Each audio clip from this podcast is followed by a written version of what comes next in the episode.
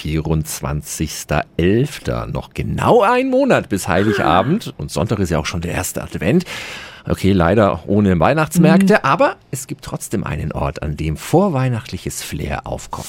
365 Dinge, die Sie in Franken erleben müssen. Adventsstimmung pur gibt's am Sonntag beim Gottesdienst in der Nürnberger Sebalduskirche. Dafür sorgt die evangelische Kinder- und Jugendkantorei. Oh, yeah,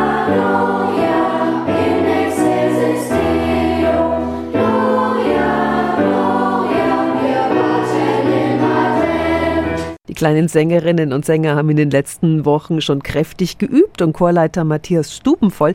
Was bekommen wir denn am Sonntag ähm, zu hören? Ich wähle immer bewusst Adventslieder aus und noch keine Weihnachtslieder. Das zweite ist, dass ja liturgisch gesehen der erste Advent der feierliche ist und eben freudig, Jubel, Musik, Singen, das war die Grundlage für meine Liedauswahl. Der Gottesdienst in der Nürnberger Sebalduskirche beginnt am Sonntag um 10 Uhr und auch schon am Samstag werden dort gemeinsam Adventslieder gesungen ab 15.30 Uhr beim Orgelkonzert. Und wer Lust hat, kann eine Stunde später da noch den 50 Meter hohen Turm der Sebalduskirche erklimmen und natürlich einen atemberaubenden Blick über Nürnberg genießen. Die Infos stehen auch nochmal auf radiof.de. 365 Dinge, die Sie in Franken erleben müssen. Täglich neu in Guten Morgen Franken um 10 nach 6 und 10 nach 8. Radio